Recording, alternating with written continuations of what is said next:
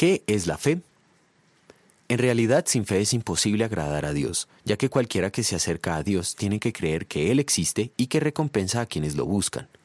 Hebreos capítulo 11, versículo 6. Puesto que sin fe es imposible agradar a Dios, se impone la necesidad de comprender en qué consiste la fe que agrada a Dios. La meditación de hoy trata acerca de lo que es la fe bíblica. Como está escrito, la fe es la garantía de lo que se espera, la certeza de lo que no se ve. Hebreos 11.1. Sin embargo, no se refiere a cualquier cosa que una persona espere o de la que tenga certeza aunque no lo vea. Tanto Hitler como Napoleón esperaban con certeza y convicción vencer a los rusos, a pesar del inclemente frío de aquella región. Pero tal convicción les sirvió solo para quedar mal. La fe que proviene de Dios como un don al creyente es la garantía que cuenta con el peso y respaldo de la palabra de Dios.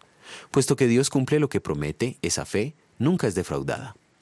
Muchas personas imaginan poseer fe auténtica confundiéndola con credulidad emotiva.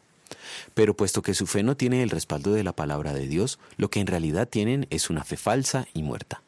¿Cuáles son las características de la fe bíblica?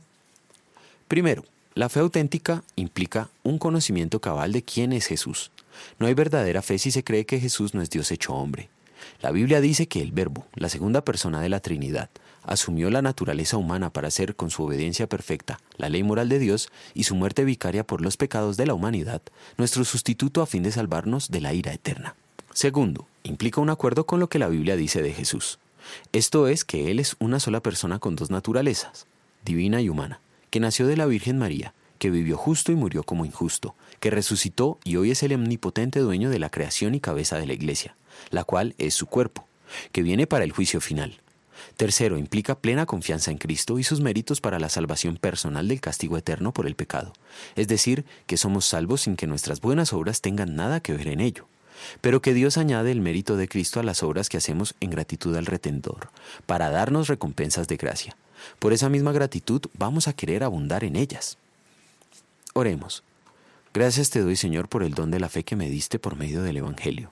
Te suplico que mediante tus medios de gracia me afirmes en la verdadera fe, de modo que mi amor a ti abunde aún más y más en el conocimiento de tu palabra, a fin de ser sincero e irreprensible para el día de Cristo, lleno de frutos de justicia que son por medio de Él, para gloria y alabanza tuya. Amén.